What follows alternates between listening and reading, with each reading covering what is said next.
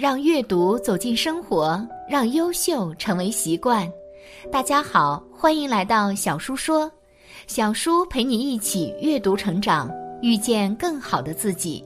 今天要给大家分享的是弘一大师告诫：五十岁后最有福报的活法是常做这四件事。一起来听。各位关注小叔的学佛人都知道，佛法分为正法时代。相法时代和末法时代，其中正法时代指的是佛陀刚入灭的一千年，众弟子还在持法，所以佛弟子们修的都是正法，正果的很多。接下来一千年是相法时代，众大弟子们也都陆续圆寂，但是塔庙佛经还是很多的，佛弟子们以这些为参照来修行。就被称为是相法，这期间还是有不少高僧大德出现，而且翻译了很多经典。但再接下来就是长达一万年的末法时代了，大约从我国的元明朝代开始。这个时候，佛法的发源地古印度早已经式微，被印度教所取代，佛法的中心变成了我们中国。只不过中心归中心，整个衰落的势头已经不可扭转了。正如大势至菩萨所代表的含义一样，大势面前，人力根本微不足道，再加上众生的业障越来越多，智慧越来越少，又有不少魔子魔孙混入了佛弟子中，善知识严重缺少，修法也是越来越难。所以，宋朝可以说是我们佛法昌盛的分界线。之前高僧很多，正果悟道的层出不穷，往生极乐的也络绎不绝。但是之后就很艰难了。曾经繁华的佛门八宗，甚至都出现了断层，只有禅宗净土这两宗能勉强维持，没有断代。而到了近代，就更不用说了。大家熟知的可能只有民国四大高僧，虚云、太虚、印光、弘一这四位法师而已。而这里面若说谁最有传奇性，那自然又非弘一法师莫属。弘一法师俗名李叔同，他的一生简直就如神话一般，纵横于文学、书法、艺术、话剧、音乐、印章等多个领域。比如那首著名的“长亭外，古道边，芳草碧连天”的名曲《送别》，就出自他的手笔。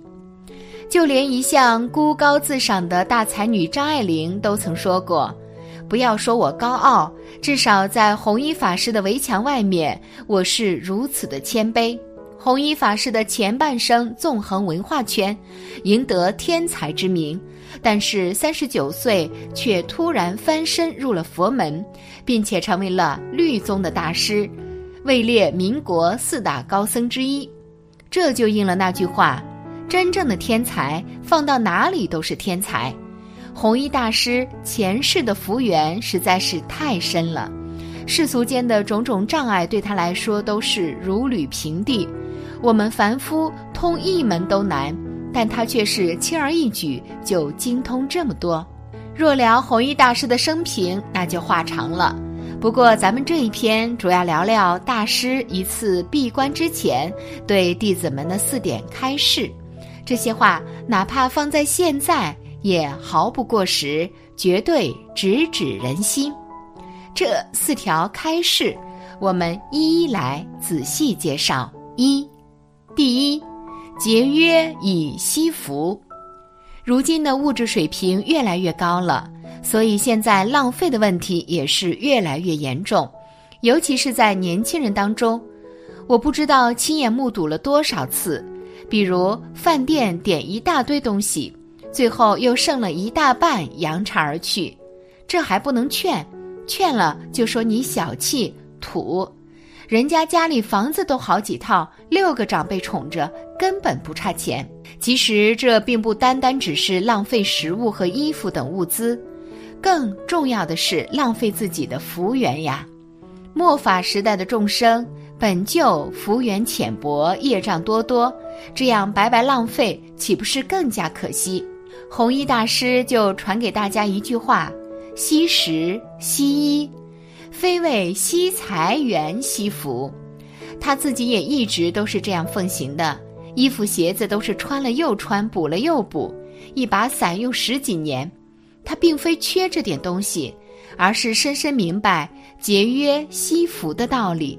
他的师傅印光老法师也是如此，就算别人供养他珍贵的补品，也都转手拿去供养别人。他说：“我福气很薄，不堪销售这样的好东西。”这都是前辈大师的风范。什么是修行？这就是修行。所以我等凡夫又能有多少福缘，能够这样恣意享受，甚至还浪费呢？还望各位师兄好好反省一下。二，第二，习劳以攒福。上面说了消耗福缘，那么如何积攒福缘呢？除了我们常说的布施以外，还有一个很好的方式，那就是习劳。所谓的习劳，是弘一法师所在上世纪三四十年代的话语，用现在的话翻译就是勤劳。不光是工作，也包括一切家务活儿，反正只要劳动都算。弘一法师开示过：若常常劳动，身体必定康健。所有人都上有两手，下有两脚，本就是为劳动而生的。不劳动的人，不仅对于自己身体有害无益，而且也无法积攒福德。比如提出著名的百丈清规。从三武一宗的灭佛运动中拯救了禅宗，甚至整个佛教的百丈禅师，他就提倡一日不做，一日不食，直到他老人家已经年纪很大了，弟子们心疼他，把他的工具藏起来，他就绝食以抗议，弟子们只好把工具还给他，他工作完后才开始吃饭。所以，我们这些凡夫更该如此。别总是练嘴上功夫，有空多做点活儿，哪怕是家务，这都是修行，都是积福。三，第三，持戒免造业。弘一法师是律宗的大师，对于戒律自然是极为看重的。说到持戒，很多师兄都觉得头痛，仿佛一根根锁链束缚住了自己，让自己不得自由。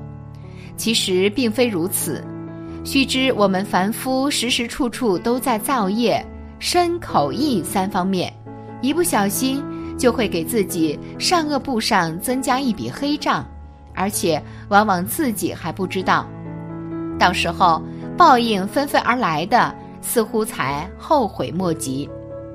所以佛门八宗之中才有一个律宗。他们的奉行理念是释迦佛涅盘前的以戒为师的开示，让佛弟子们都要严格以佛门戒律为师，谨守身口意，莫要犯业，尤其是恶业。而千年下来，律宗也已经衰落了。弘一法师作为律宗的代言人，诚恳的希望，不管是在家弟子也好，出家弟子也好。都能牢记并奉行佛门戒律，这样造业少了，福缘和智慧之门也就开了，再修行就是事半功倍。这一点，各位师兄一定要牢记，轻易不要佛前发心守哪条戒，但一旦发了，就要严守到底。尤其是出家的各位法师们，皈依三宝，功德无量，乃是成佛之种。但反过来，伪作沙门却也是忤逆重罪呀。四，第四，自尊而不共高我慢。弘一法师的第四条开始，是要让大家充满信心，尤其是出家的法师们，一旦受戒，就以成佛为目标，要有彼为大夫，我一耳的豪气，就像是南师说过的一样。学佛乃大丈夫事，要学佛就要有这种信心和勇气，听了就信，信了就行，行了就要一往无前，直到深处，无论什么挡在前面，通通无视。佛来杀佛，魔来斩魔，一切妄想偏执通通放下，这才是铁汉子、大丈夫。学佛，就是要有这种强烈的自尊心，时时处处都有为天下先的精神。供养释迦牟尼佛的地方叫什么？不知道各位师兄有注意观察吗？大雄宝殿。什么是大雄呢？就是大丈夫、大英雄，心量大，气魄大。这就是本师给我们所有学佛之人做的榜样。当然了，这个自尊指的是信心，千万不要和贡高我慢混为一谈，那就又过界了。敢为天下先，但又不居功，甚至都不往心里去，这才是真正学佛人的自尊。五红尘说。以上就是弘一法师某次闭关之前，对于身边的弟子们的四条谆谆教导，希望他们能够惜福、习劳、守戒、自尊，这样才是真正的修行。哪怕他不在也没关系。而这些事情看似都是小事、寻常事，不是什么打坐参禅，更不是搞什么神通之类。但真正的学佛，其实就是在这些寻常处见功夫。六祖也告诉过大家，一切世间法不离世间觉，离世觅菩提，如同寻兔角。而其余几位高僧，如虚云老和尚、太虚法师、印光老法师等等的修行法门，其实也都类似，很少有那种高谈阔论。往往都是返璞归真，注重细节，这才是前辈大师的风范。我们一定要好好学习。学佛乃大丈夫事，红尘如梦幻泡影，少说一句话，多念一句佛，愿三恶道日减一生。感谢你的观看，愿你福生无量。今天的分享就到这里了。希望你能给小叔点个赞，或者留言给出你的建议。别忘了把小叔分享给你的朋友，让我们一起成为更好的自己。还没有订阅小叔的朋友，一定要记得订阅哦。我们下期不见不散。